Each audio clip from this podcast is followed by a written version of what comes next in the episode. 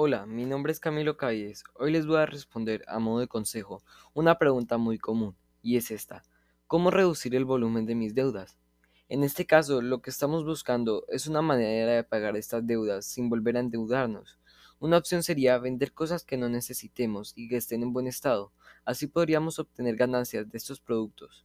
Otra opción podría ser moderar nuestras compras, comprando solo lo necesario, sin desperdiciar dinero en algo poco útil. También moderar los servicios de nuestra casa, como el agua, el gas, la luz, etc. Y por último, en el caso de tener mascotas, podríamos asearlas nosotros mismos. Espero que esta respuesta les haya sido de utilidad.